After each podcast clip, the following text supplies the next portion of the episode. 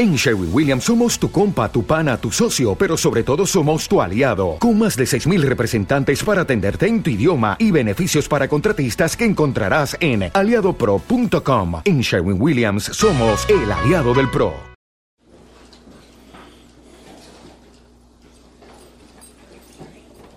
Bueno, buenas noches. Damos gracias a Dios por otra oportunidad que nos brinda de poder dirigirnos y tener nuestro estudio bíblico. Hoy jueves vamos a estar, todavía estamos en Apocalipsis capítulo 19. Este video será el cuarto video.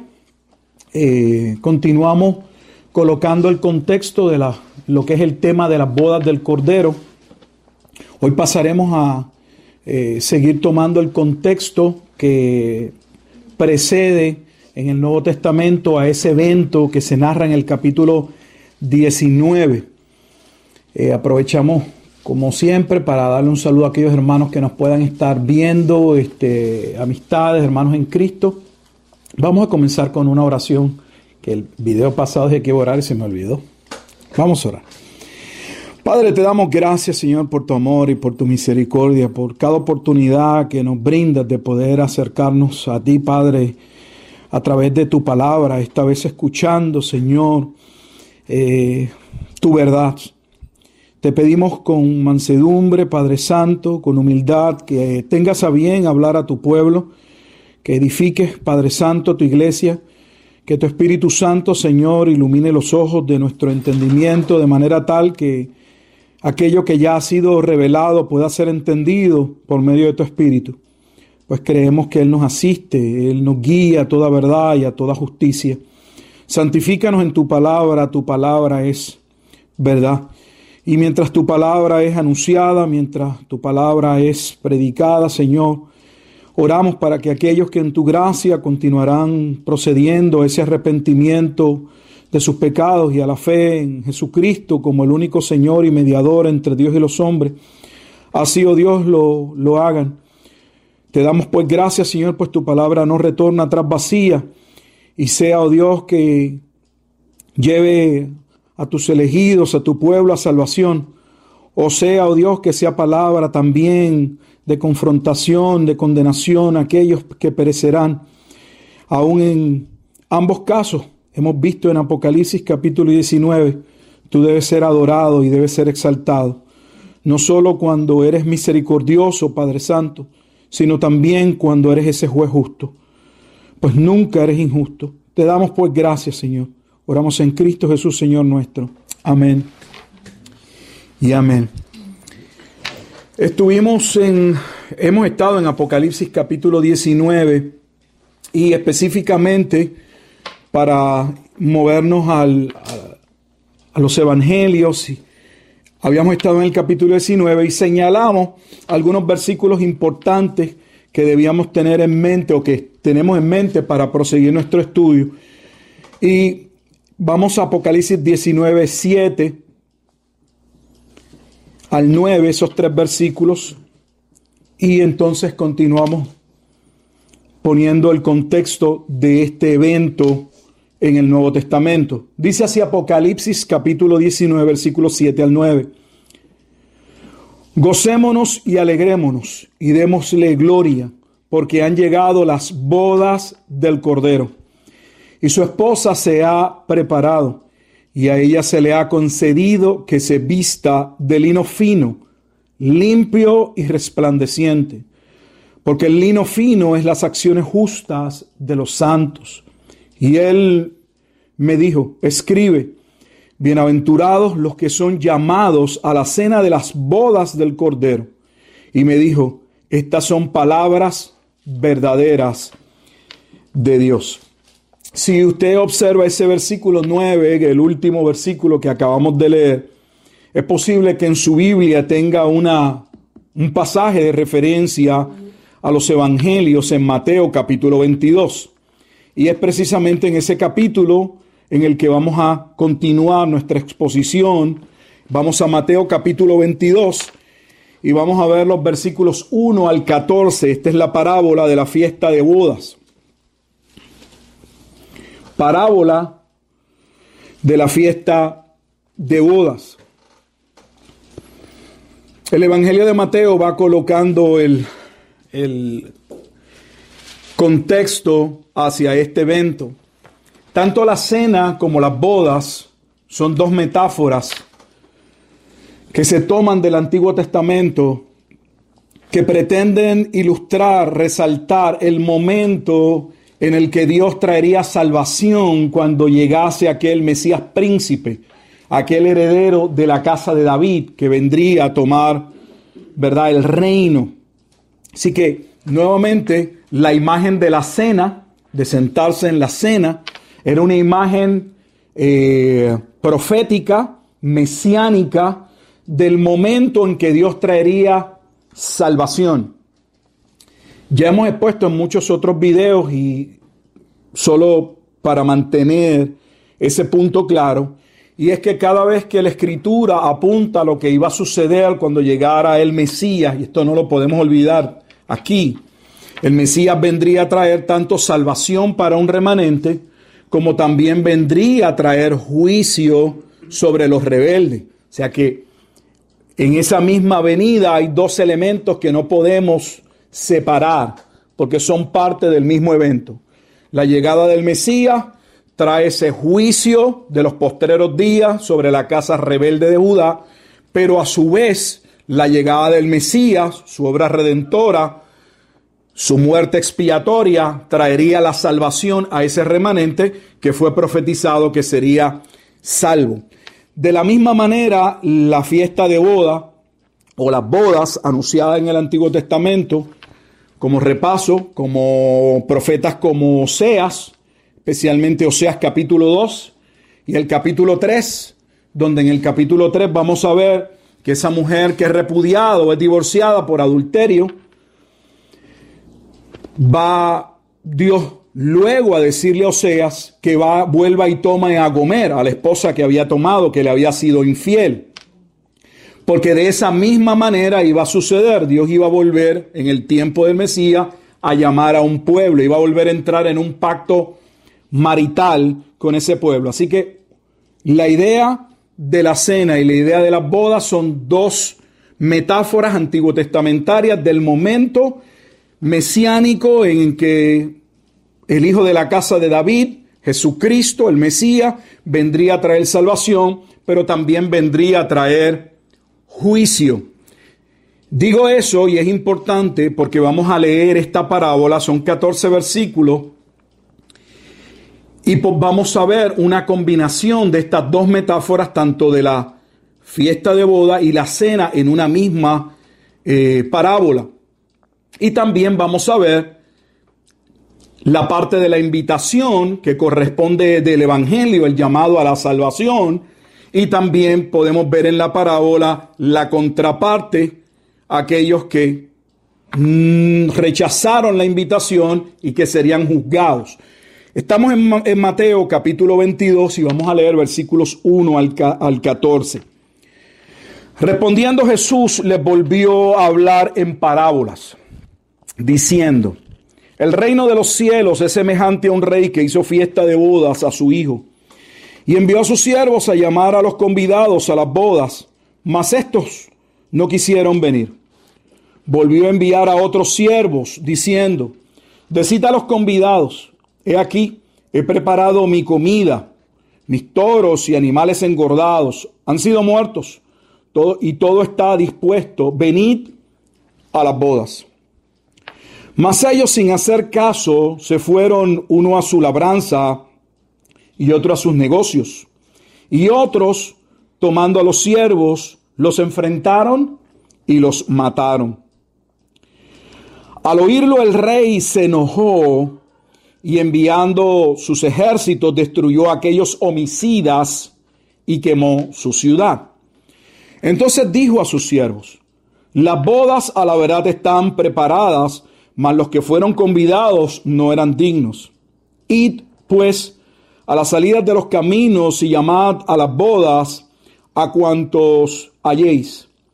Y saliendo los siervos por los caminos, juntaron a todos los que hallaron, juntamente malos y buenos, y las bodas fueron llenas de convidados.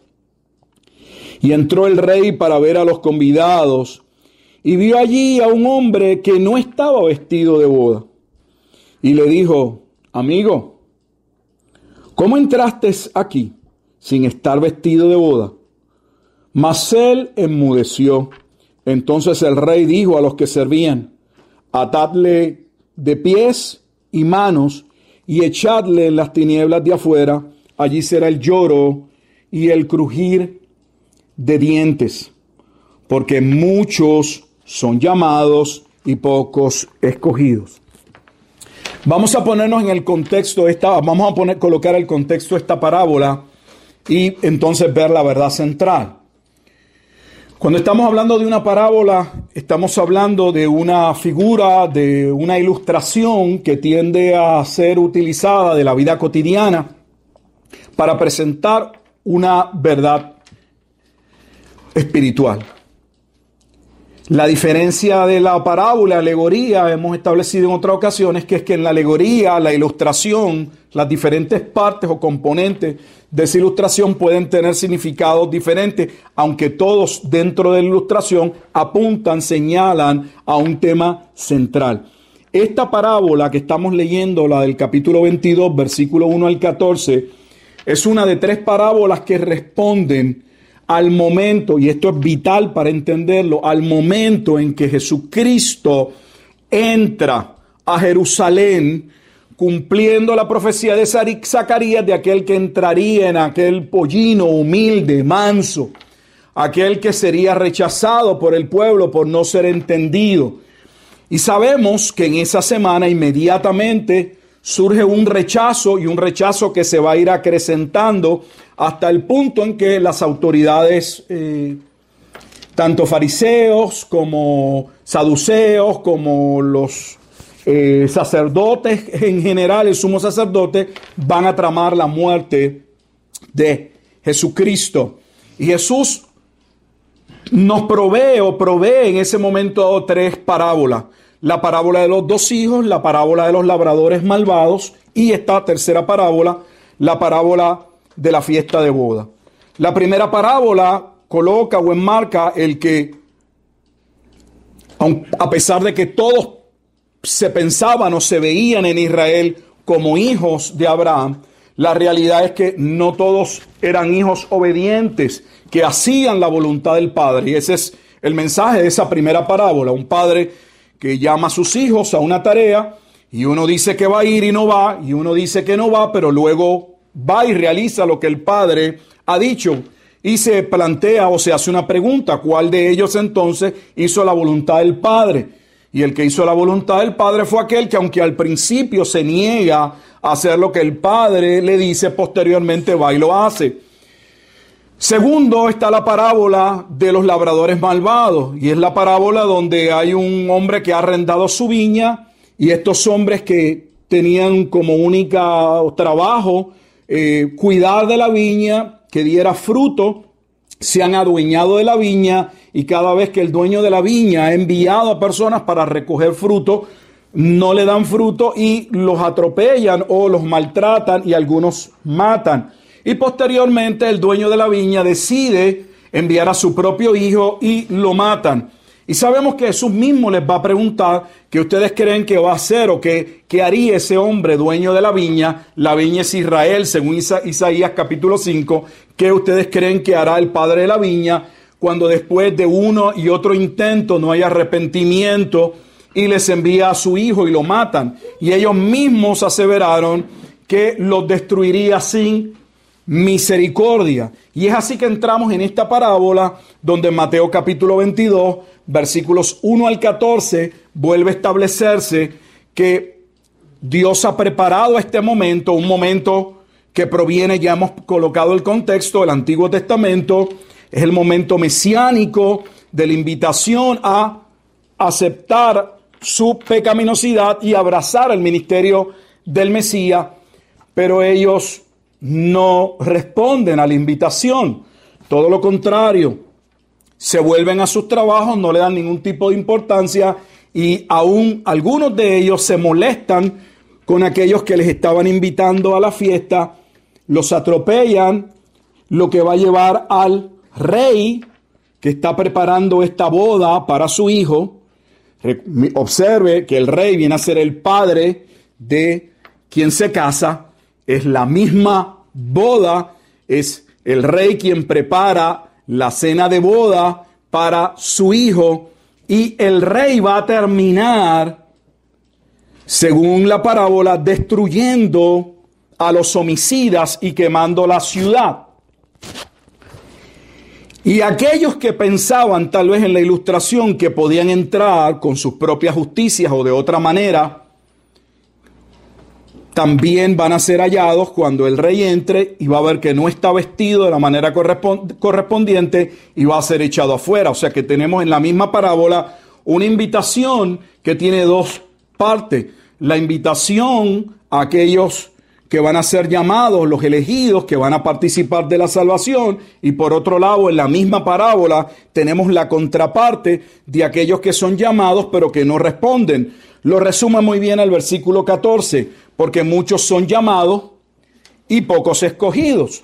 Los escogidos son aquellos que iban a responder favorablemente a la invitación y el resto sería aquellos que escucharían el Evangelio, pero no iban a responder. Así que una vez más tenemos en el Evangelio de Mateo, en el capítulo 22, versículos 1 al 14, la parábola de la fiesta de boda, la representación a la unión de esas dos metáforas antiguo testamentarias de la cena, también del recasamiento de Dios, unidas, mostrando ambos aspectos.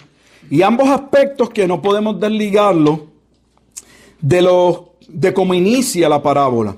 Esta es una parábola acerca del reino de los cielos. En otras palabras, que la metáfora de la cena, la metáfora de la fiesta de boda, está unida a la destrucción, al juicio que vendría, está unido al inicio del reino. Vamos a ver al milenio en Apocalipsis. El milenio inicia posterior a la destrucción de la gran ciudad. Así que esos eventos no podemos desasociarlos. La destrucción de la ciudad va a dar paso al reino milenial. Vamos a movernos a otra, otra escritura que nos ayuda a comprender este aspecto. Y he pasado tiempo, podría simple y sencillamente mencionar algo y seguir, pero esto no es algo que se tiende a estudiar y creo que es importante que veamos un cuadro un poco más amplio. Vamos ahora a Romanos, al capítulo 7, en el cual Pablo hace una analogía que toma del matrimonio para hablar de lo que sucede en Cristo. La nueva relación en la que, con la que, en la que entran aquellos que creen al Evangelio por medio de Jesucristo. En Romanos en el capítulo 7, vamos a leer del versículo 1 al 6. Comienza con una pregunta. ¿Acaso ignoráis, hermanos? Pues hablo con los que conocen la ley, que la ley se enseñorea del hombre entre tanto que éste vive. Porque la mujer casada está sujeta por la ley al marido mientras éste vive. Pero si el marido muere, ella queda libre de la ley del marido. Así que si en vida del marido se uniere a otro varón, será llamada adúltera. Pero si su marido muriere, es libre de esa ley, de tal manera que si se uniere a otro marido, no será adúltera. Ahora va a traer esa analogía de el matrimonio, de cómo se consideraba eh, el violar el pacto marital en adulterio y, y cómo no entraba uno en ese adulterio si había la muerte de ese cónyuge. Ahora dice versículo 4, así también vosotros, observe que ahora va a venir a, va a ver, aplicarlo, así también vosotros, hermanos míos, habéis muerto a la ley mediante el cuerpo de Cristo, para que seáis de otro, del que resucitó de los muertos, a fin de que llevemos fruto para Dios. Porque mientras estábamos en la carne, las pasiones pecaminosas que eran por la ley obraban en nuestros miembros llevando fruto para muerte. Pero ahora, estando libres de la ley, por haber muerto para aquella en que estábamos sujetos, de modo que sirvamos bajo el régimen nuevo del Espíritu y no bajo el régimen viejo de la letra. Pablo explica en Romanos capítulo 7 claramente para aquellos que tienen conocimiento, como él muy bien eh, asevera en el versículo 7, los que conocen la ley, que un hombre una vez entraba en pacto marital, una mujer con un hombre, ese hombre no podía unirse a otra mujer sin entrar en adulterio. Tenía que esa mujer en el caso del divorcio, ser divorciada, despedida, o en el caso que se está presentando de que ese hombre quedase viudo, si se uniese posteriormente a otra mujer, no había ningún problema conforme a la ley, podía volver a casarse. Y lo que se nos está diciendo es que en Cristo, los que estamos en Cristo, es como si hubiésemos muerto a la ley. ¿Por qué? Porque el Cristo viene a cumplir la demanda de la ley. O sea, viene a cumplir el antiguo pacto a fin de dar paso al nuevo pacto. Esto también lo hemos hablado, que la fiesta de bodas, la cena, tiene que ver con el cambio, el cierre del antiguo pacto, el antiguo sistema de ordenanza del templo, a fin de dar paso formal, completo, al nuevo pacto, a la etapa de la consumación de ese matrimonio que Cristo viene a consumar una vez de se destruye o finaliza el antiguo pacto en el año 70. Vamos a ver. Cristo ciertamente entra en pacto marital porque Él viene, según Efesios 5, a tomar a una esposa. Pero ah, cuando estamos en, estuvimos en la epístola, en la carta a los Efesios, vimos que esa carta a los Efesios presenta a Cristo tomando a la esposa y entrando en lo que se llama el tiempo del desposorio, el tiempo donde había ya básicamente según la ley eran matrimonio, ya había el acuerdo formal, se había entregado la dote, pero faltaba el momento en que el esposo, ahora el esposo se iba a preparar para venirla a tomar, que tal vez usted no lo haya visto porque no teníamos ese cuadro, ahora podemos ir a Juan 14 y entender. Recuerda que Juan es Juan, el Evangelio de Juan, en el video pasado expusimos que Juan es el primero que asevera que él es el amigo del novio, aquel que está eh, ayudando al novio porque el novio viene a tomar su esposa. Y Jesucristo viene a tomar la iglesia. Y cuando uno ahora lee Juan capítulo 14, he aquí me voy pues a hacer morada y vuelvo otra vez es el tiempo del cumplimiento donde el hombre se iba a preparar el lugar, la casa, donde él se iba a llevar a su esposa. Y es lo que estamos viendo. Así que Cristo viene a consumar esa relación marital habiendo dado fin o cumplimiento al antiguo sistema de ordenanza, pues mencionamos en videos pasados que el libro de los Hebreos testifica claramente, enseña que todo lo que se hacía en el templo era una sombra de aquello que se había de cumplir en Cristo. Era una tipología de la obra de Cristo. Una vez Cristo consuma esa obra, ya el templo, en términos de los sacrificios, de las ordenanzas que se llevaban a, a, en el templo para la mediación de o la remisión de pecado ya no es necesario. ¿Por qué? Porque ahora la única manera de entrar en una correcta relación con Dios o ser justificado es por medio de la justicia que Dios ofrece mediante Jesucristo.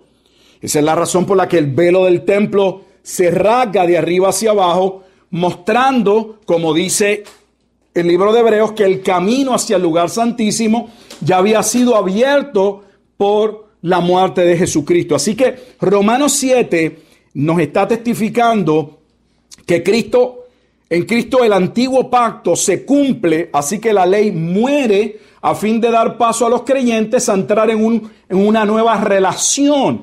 Esa nueva relación se llama el nuevo pacto. Es por medio del nuevo pacto que se estableció, se habló en el Antiguo Testamento, que el remanente sería salvo por medio de la obra de Cristo. Vamos a otro, otro, otro pasaje, creo que este ilustra eh, muchísimo lo que, lo que está sucediendo y nos vamos a dirigir ahora a la epístola, a la carta a los Gálatas. Y vamos al capítulo 4 de Gálatas.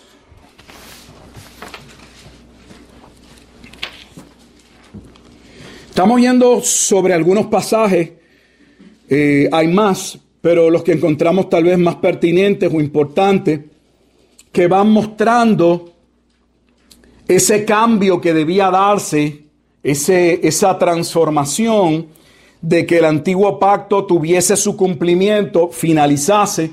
Ya hemos hablado que ese antiguo pacto no podía finalizar sin traer los juicios y maldiciones que él mismo estipulaba sobre los violadores.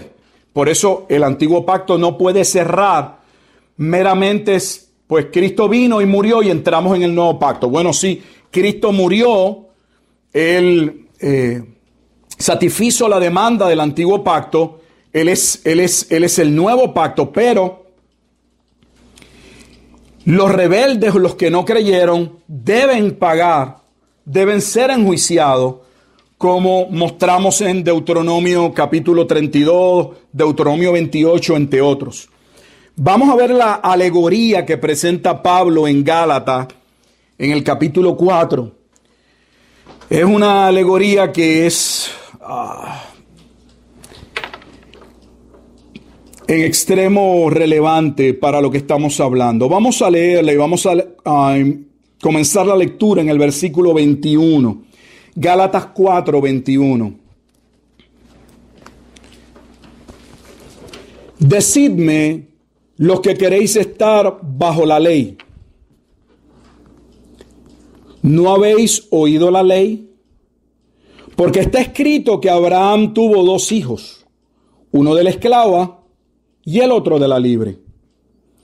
Pero el de la esclava, el de la esclava nació según la carne, más el de la libre por la promesa, lo cual es una alegoría, pues estas mujeres son los dos pactos. El uno proviene del monte Sinaí, el cual da hijos para esclavitud. Este es Agar. Porque Agar es el monte Sinaí en Arabia y corresponde a la Jerusalén actual. Pues esta, junto con sus hijos, está en esclavitud. Ahora hace un contraste versículo 26, más, pero, más la Jerusalén de arriba, hay dos Jerusalén en la alegoría, la Jerusalén de abajo, la Jerusalén actual y una nueva Jerusalén. Cada Jerusalén representa un pueblo y cada pueblo proviene en la alegoría de una de las dos mujeres que le dan hijos a Abraham, la esclava Agar y Sara, su esposa. Mas la Jerusalén de arriba, la celestial, la cual es madre de todos nosotros. ¿Quiénes son nosotros? En Gálatas, los que han creído al Evangelio según el capítulo 3. Es libre. Uno da una, da hijos de esclavitud y la otra da hijos de libertad o hijos de salvación. Versículo 27, porque está escrito, regocíjate, oh estéril, tú que no das a luz, prorrumpe en júbilo y clama, tú que no tienes dolores de parto, porque más son los hijos de la desolada que de la que tiene marido. Así que, hermanos, nosotros como Isaac somos hijos de la promesa. Y en el capítulo 3 se discute que los hijos de la promesa no son los descendientes de sangre de Abraham, sino todos los que tenían la fe de Abraham o los que creyeron al Evangelio. Pero como entonces, versículo 29, esta parte también muy importante, preste atención, pero como entonces el que había nacido según la carne perseguía al que había nacido según el Espíritu. Así también ahora. ¿Por qué? Porque Isaac va a nacer posteriormente. Ya Ismael tenía cierta edad y se habla de que Agar, la esclava, mostraba de alguna manera burla o menosprecio sobre Sara porque Sara no le había dado hijos a Abraham y porque Abraham se había encariñado de Ismael en la historia, Abraham le va a pedir a Dios que bendiga a Ismael y que cumpla su promesa por medio de Ismael, lo que Dios le va a decir que no, que esa promesa se iba a cumplir cuando él le diese un hijo por medio de su esposa Sara. Ese hijo de su esposa debía nacer de por intervención divina. Por eso habla de la carne. El otro fue producto de la carne, pues pasando el tiempo, la esposa de, de Abraham Sara le va a decir, oye, ¿por qué no crees? Si lo que necesitamos es un hijo, yo tengo una esclava, tómala, eh, tengo un hijo con ella y que Dios bendiga ese hijo. Pero Dios tenía un plan y ese plan no podía ser cambiado. Así que esa decisión eh, en la que colaboran ambos, tanto Sara como Abraham, que va a llevar al nacimiento de Ismael, debo decir, ese Ismael es un hijo conforme a la carne, es un hijo traído por acuerdo humano, no mediante Dios. Sería en el tiempo de Dios que Abraham recibiría fuerza y Sara, Dios intervendría de manera eh, milagrosa porque Sara era estéril a fin de traer a Isaac. Isaac sería el hijo de la promesa. Esas esposas en la alegoría representan dos pactos, el antiguo pacto y el nuevo pacto. Preste atención. Cuando estuvimos en Gálatas 3, ya no recuerdo si hace dos videos atrás, vimos, establecimos que Pablo asevera que la ley que vino 430 años después no podía abrogar la promesa, el pacto, que la salvación sería por medio de una promesa. Lo mismo sucede aquí. Dios le había hecho una promesa a Abraham y esa promesa vino antes de el acuerdo entre él y su esposa de tener un hijo conforme a la carne. De manera que aunque Ismael va a nacer antes que Isaac, ello no abrogaba, no cambiaba el decreto de Dios o la voluntad de Dios. Así que Isaac va a representar ese hijo espiritual, ese nacimiento sobrenatural, la regeneración, esa obra de transformación que sucede en la vida únicamente de aquellos que por la gracia de Dios vienen a salvación. Así que ambas esposas son pactos diferentes y cada pacto produce hijos. El antiguo pacto no puede producir hijos de salvación como se establece en Gálatas capítulo 3, porque por medio de la ley ninguno se justifica para con Dios, es evidente, porque el justo por la fe vivirá, eso Pablo lo ha declarado en el capítulo 3. Pero el nuevo pacto, en el nuevo pacto, en ese nuevo pacto todos los que entrasen iban a ser salvos, no por algo que ellos hiciesen, sino por medio de la obra de Cristo, como se establece en Romanos capítulo 7. Sería Cristo quien cumpliría la demanda de la ley para poner fin al antiguo pacto, de manera que en el nuevo pacto el remanente fuese salvo por medio de la obra de Cristo. Esto es el nuevo pacto. Sé que puede sonar un poco confuso, pero esta parte es vital para entender lo que está sucediendo y más cuando vemos o leímos que en el capítulo 4, versículo 29 se dice, pero como entonces el que había nacido según la carne perseguía el que había nacido según el espíritu. Y eso pasó. De la misma manera en que ambas esposas estuvieron viviendo con Abraham, bueno, no esposas, porque Agar no era su esposa, ambas mujeres, debo corregir, estuvieron viviendo la esclava y su esposa hasta el momento en que Dios le va a decir Abraham que era necesario que despidiese a Agar y a Ismael. Por eso hemos establecido que hay un momento de transición en que los dos pactos, no es que no no va a haber, no es que Cristo no ha establecido el nuevo pacto mediante su sangre en la cruz. Pero todavía hay un momento en que ambos pactos van, están ambos en un mismo periodo de tiempo. ¿Por qué? Porque ese antiguo pacto tenía que finalizar con el juicio y ese juicio acontecería como Cristo dijo en una generación. Es básicamente la idea del Antiguo Testamento donde Dios habla de salvación de Egipto hacia la tierra prometida, la tierra del reposo, Hebreos capítulo 4, pero en el transcurso, antes de entrar a la tierra prometida, hay un periodo de qué? Del desierto.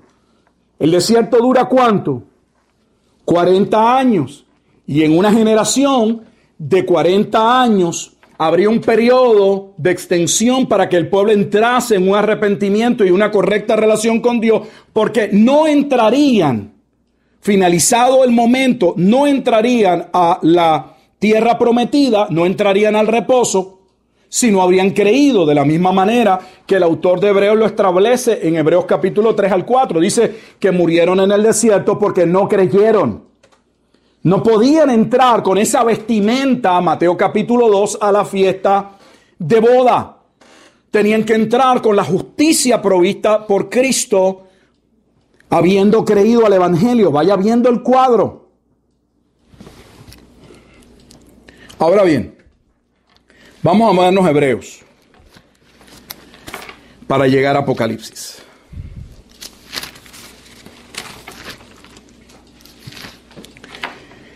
Hebreo es posiblemente una de las cartas más importantes para ver la transición eh, y entender cómo ese, ah, ese antiguo pacto tendría un, un cese, un cumplimiento a fin de dar paso a ese nuevo pacto.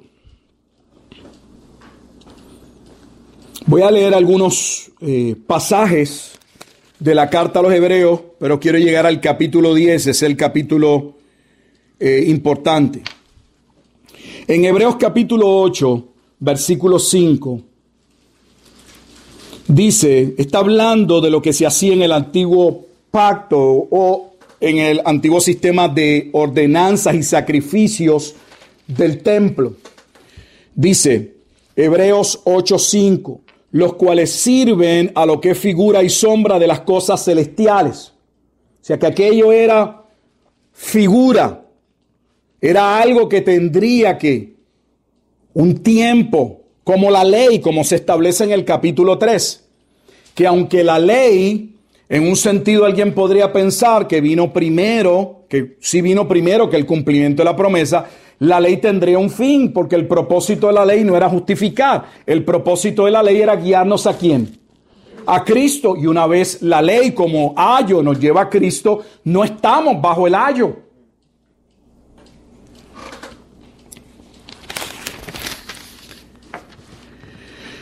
En ese mismo capítulo 8, versículo 13 dice, al decir nuevo pacto,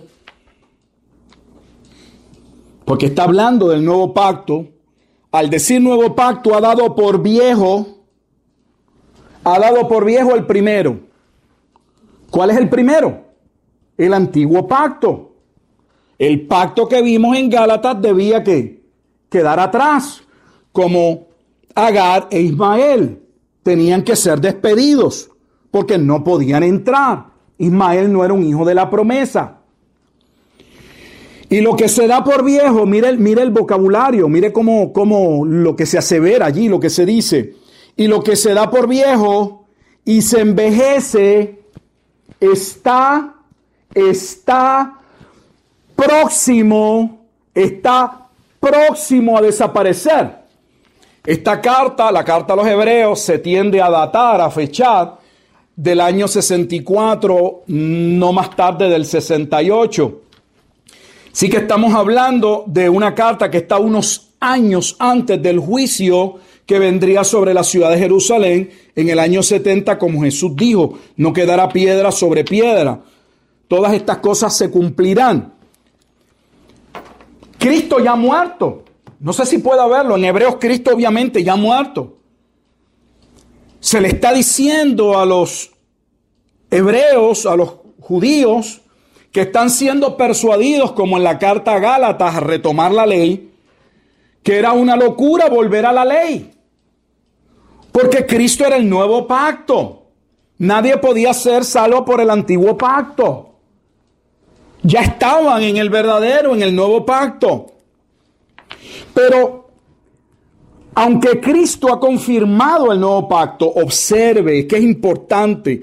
El versículo 13 dice que todavía el antiguo pacto estaba aquí.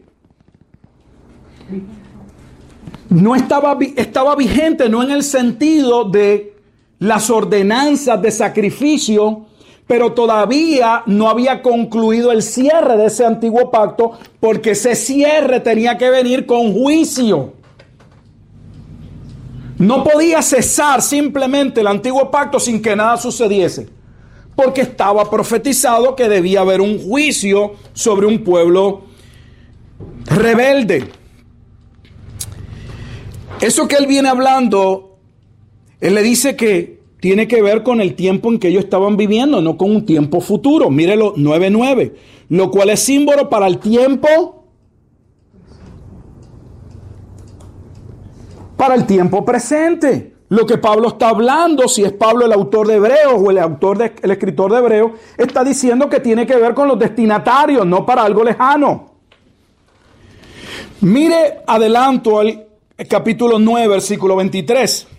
Fue pues necesario, fue pues necesario que las figuras de las cosas celestiales fuesen purificadas así, pero las cosas celestiales mismas con mejores sacrificios que esto. En otras palabras, el autor de Hebreo está diciendo que lo que se llevaba a cabo en el templo era temporero y no era realmente lo que debía suceder para que hubiese una salvación segura, completa para el pueblo. La verdadera ofrenda debía ser presentada ante el trono de Dios mismo, donde el autor de Hebreos dice que Jesucristo mismo se presentó ante Dios por nosotros. Así que lo que ocurría en el templo era algo que debía ocurrir ante la presencia de Dios. Estoy súper super adelantando. En Hebreos 10, y ahora llegamos a la parte importante.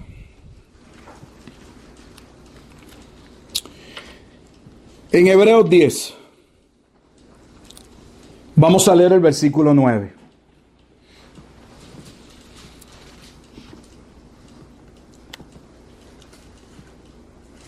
El autor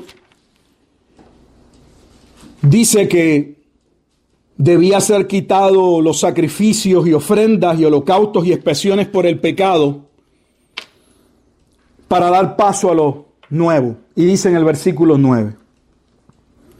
Y diciendo luego, he aquí vengo, oh Dios, para hacer tu voluntad.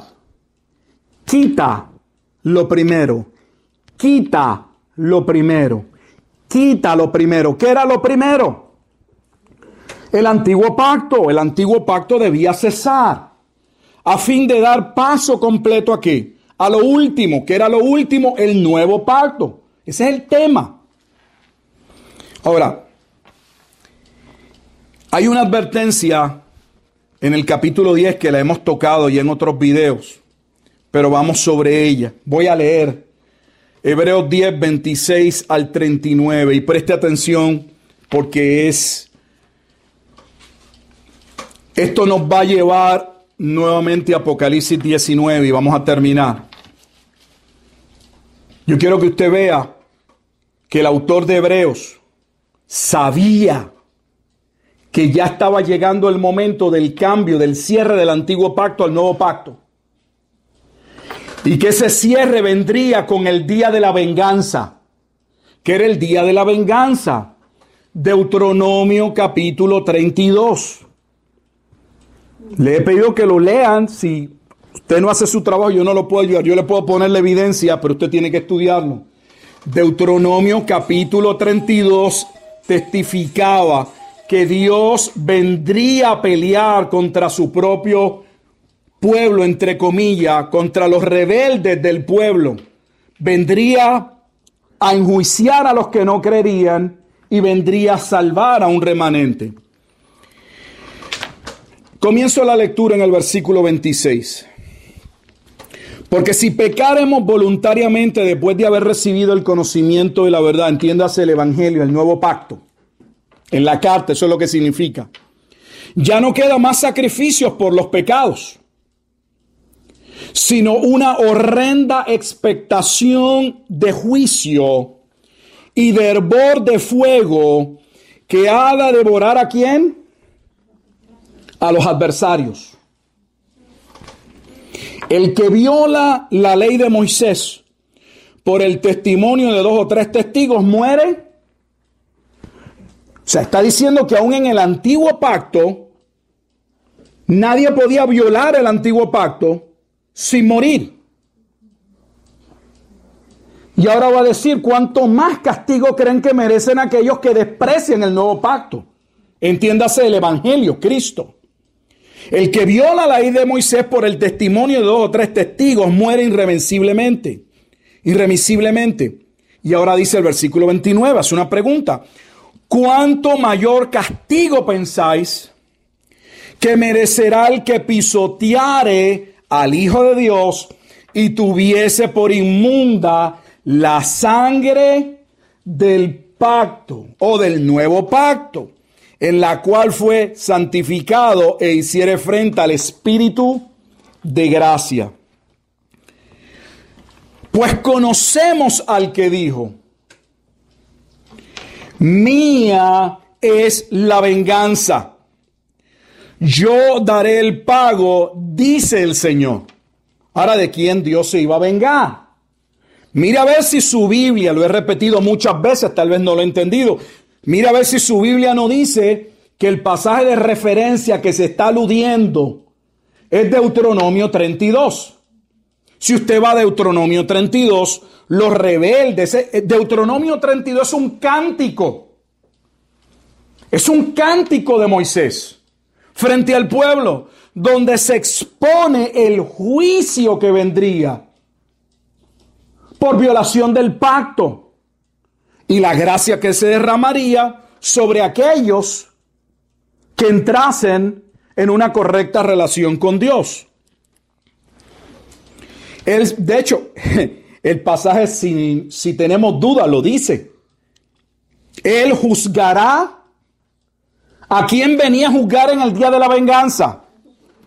A Roma, a los gentiles, a la iglesia católica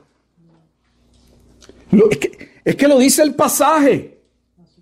Y dice a su pueblo, porque así mismo si usted va a Deuteronomio, capítulo 32, versículo 35 en adelante, usted va a ver que el juicio es sobre Israel.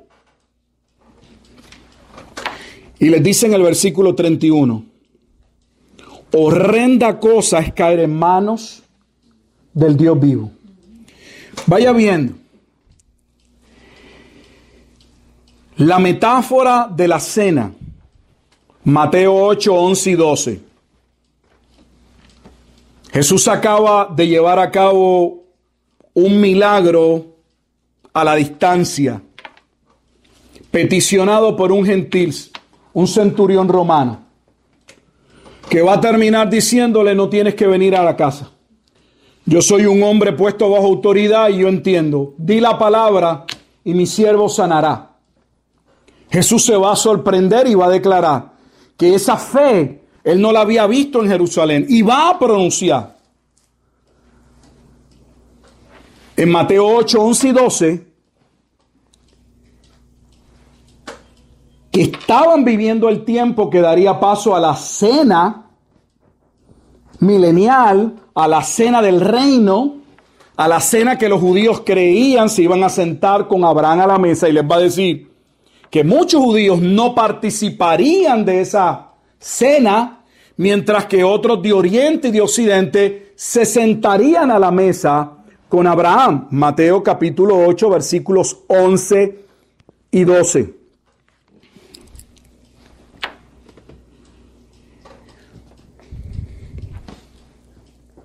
No podemos desligar que la cena o las bodas representan el tiempo del cumplimiento del pacto marital, de la cena que daría paso al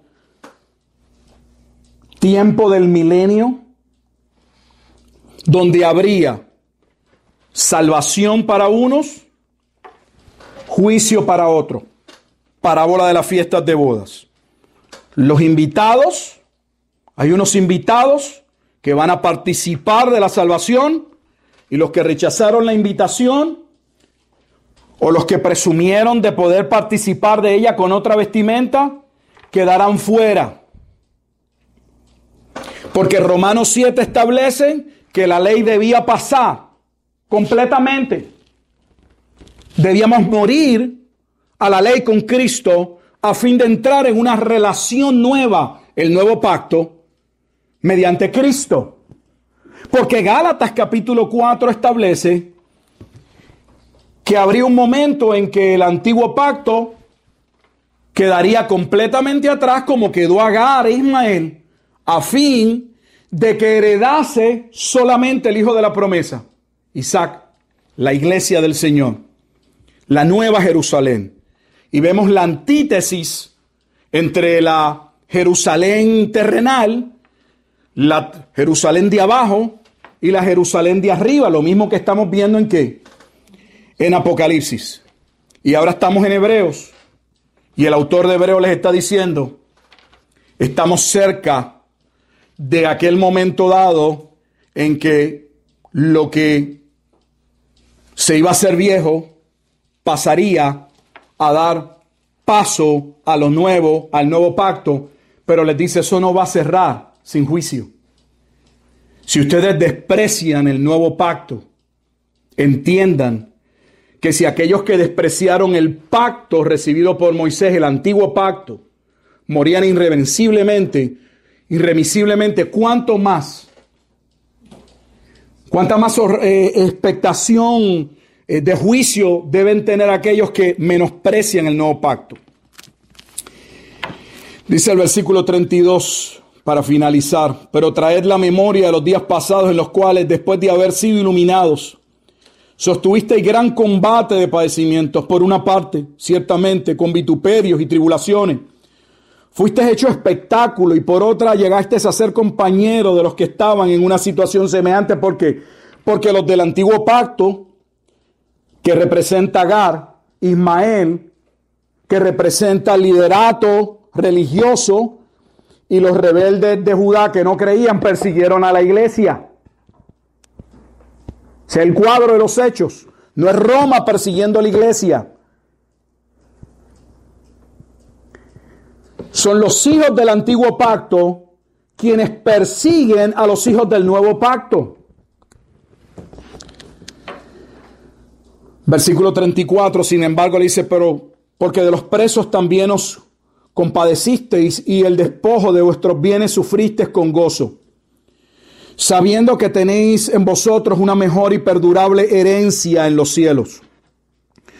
No perdáis, pues, vuestra confianza, que tiene grande galardón, porque os es necesaria la paciencia para que habiendo hecho la voluntad de Dios, obtengáis la promesa porque aún por un poquito, y el que ha de venir, porque aún un poquito, y el que ha de venir vendrá y no tardará. No sé cómo alguien pueda establecer que el autor de Hebreos habla siendo inspirado por el Espíritu Santo y establece que hay algo que está próximo a suceder, pero no ha sucedido. Es por un poquito, pero ese poquito lleva dos mil años. Mas el justo vivirá por fe. Y si retrocediere, no agradará a mi alma. ¿Y qué cita Habacuc? Lo mismo que se establece en Gálatas capítulo 3. Pero nosotros no somos de los que retroceden para perdición, sino de los que tienen fe para perseverancia, para preservación del alma. Así que el autor de Hebreos está señalando en el versículo 37 que hay un evento que estaba por suceder. ¿Cuál era el evento que estaba por suceder? Lo dice el versículo 30. Mía es la venganza, yo daré el pago, dice el Señor. ¿Cuál es la referencia? Deuteronomio capítulo 32. ¿A quién venía a juzgar Dios en Deuteronomio 32? A la ciudad de abajo a la gran ciudad terrenal. Entonces, ¿qué estamos viendo en Apocalipsis 19?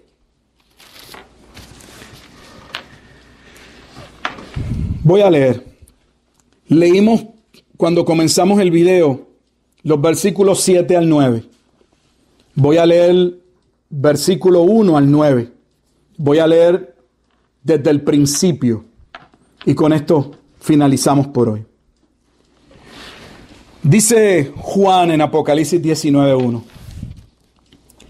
Después de esto oí una gran voz de gran multitud en el cielo que decía, aleluya, salvación, honra y gloria y poder son del Señor Dios nuestro. Porque sus juicios son verdaderos y justos, pues ha juzgado a la gran ramera que ha corrompido a la tierra con su fornicación y ha vengado y ha vengado la sangre de sus siervos de la mano de ella. Mire, observe, note si el versículo 2, Apocalipsis 19, 2, no hace referencia a Deuteronomio 32. Entonces, ¿quién es la gran ciudad? Está en nuestra cara. Deuteronomio 32 es un canto dirigido a Israel.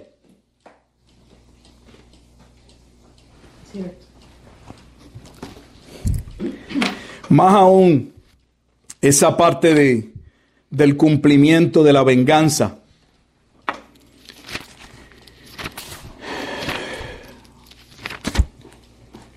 El evangelista no tiene que buscarlo Lucas, pero en Lucas 21,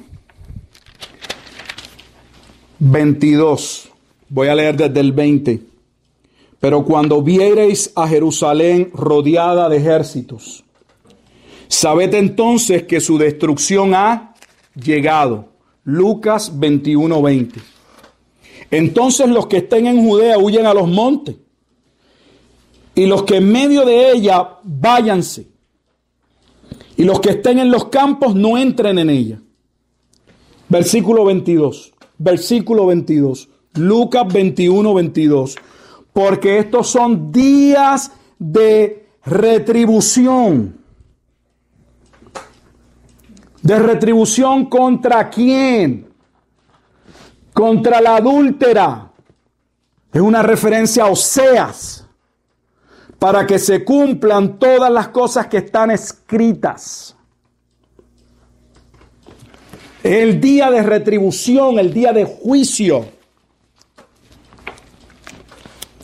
Apocalipsis 19:3 continúa diciendo, otra vez dijeron aleluya y el humo de ella sube por los siglos de los siglos. Y los 24 ancianos y los cuatro seres vivientes se postraron en tierra y adoraron a Dios que estaba sentado en el trono y decían amén, aleluya. Y salió del trono una voz que decía, alabad a nuestro Dios todos sus siervos y los que le teméis así pequeños como grandes. Y oí como la voz de una gran multitud, como el estruendo de muchas aguas, y como la voz de grandes truenos que decía, aleluya, porque el Señor nuestro Dios Todopoderoso reina. Recuerda que la destrucción daría paso a qué?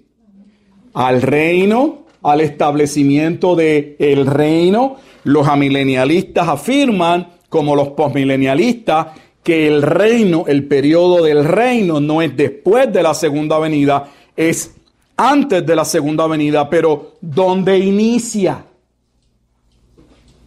Nosotros creemos que conforme a la escritura, el momento en que inicia formalmente el reino, el periodo del reino de la iglesia y el reino antes de la segunda venida, eh, fue en el año 70 donde Dios pone por fin, trae el juicio sobre la gran ciudad, y ese juicio sobre la gran ciudad a la vez, observe aquí, vamos a terminar, significa no solo un acto de adoración en todo el cielo, sino un llamado a los creyentes a adorar a Dios, porque Dios ha juzgado a los rebeldes, pero que también sucede paralelo, porque están juntos, van juntos, uno de, de la mano del otro. Versículo 7.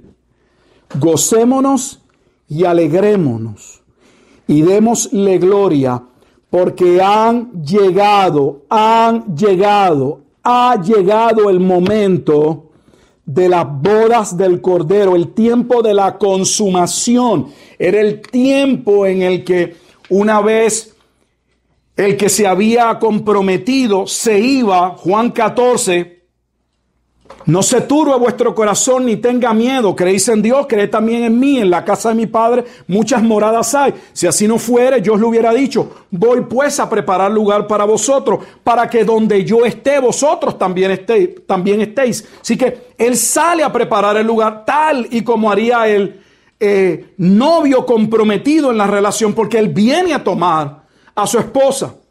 En el momento en que Él regresa es que se celebra la fiesta de boda que da paso a la consumación, a ese pacto marital que se establece desde su muerte, pero que se consuma. Romanos 7. No podía entrar en matrimonio con dos esposas a la vez. Una debía salir a fin de que pudiéramos entrar completamente en la otra. A la alegoría de Gálatas. Agar e Ismael debían ser despedidos, pues representan el antiguo pacto y los hijos de esclavitud del antiguo pacto que no heredarán, para que quedase Sara el nuevo pacto e Ismael o los hijos del nuevo pacto que heredarían la promesa. Para mí es claro como el agua. Una vez esa ciudad es juzgada, en el día de la venganza de Deuteronomio 32 se anuncia el momento de la consumación de esa metáfora que significa el nuevo pacto, la era milenial del reino. Y a ella se le ha concedido que se vista de lino fino. Ella se va a hallar, se va a encontrar bien, está, está vestida correctamente. Ella se ha preparado para ese momento. Es la parábola de las vírgenes en Mateo capítulo 25. Esas, esas vírgenes, cinco prudentes y cinco insensatas, representan la parte del pueblo que esperaba al Mesías, pero no entrarían a participar de la fiesta de boda.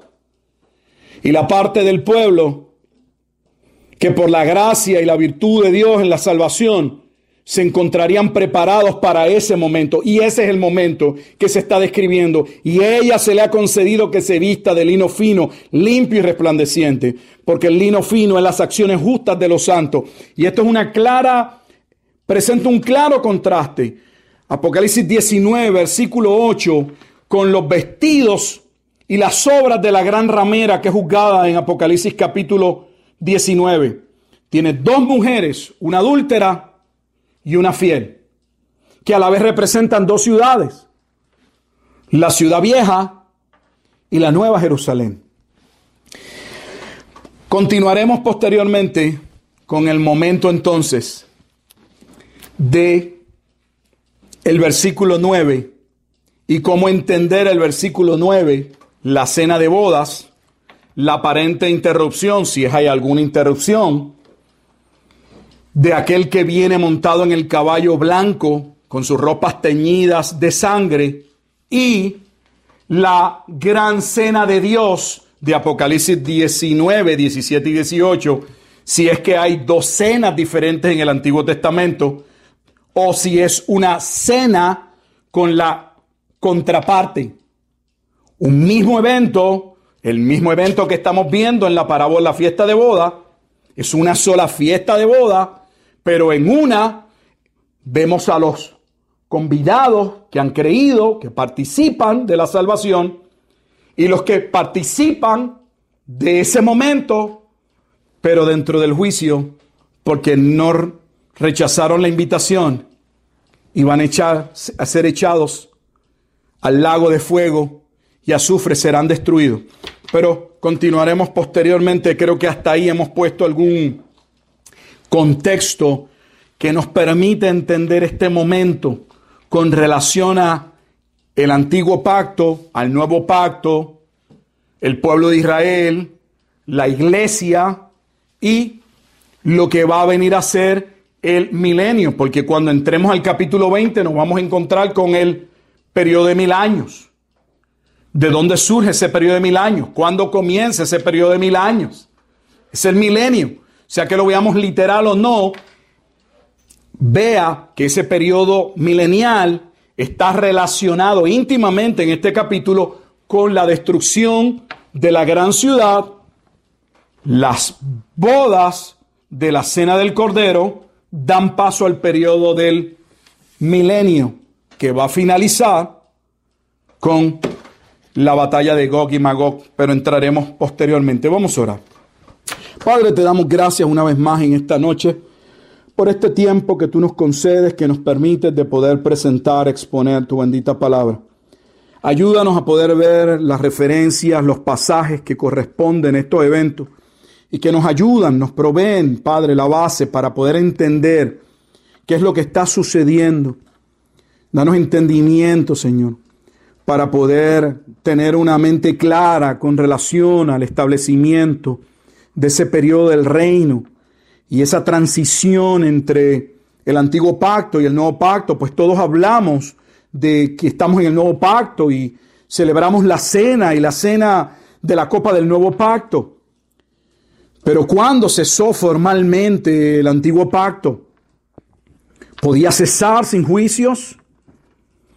¿No sería condenado el pueblo de Israel, primeramente por su rebeldía, como Jesucristo dijo, por haber matado a, al hijo del dueño de la viña. Ayúdanos, Padre, a poner todo este contexto y poder disfrutar y entender el momento que estamos viviendo.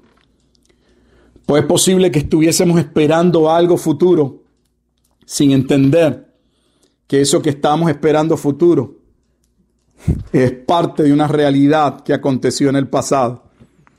Te damos pues gracias en esta, en esta tarde o noche. Oramos siempre en Cristo Jesús, dándote toda la gloria y toda la honra. Amén y amén. Será hasta la próxima.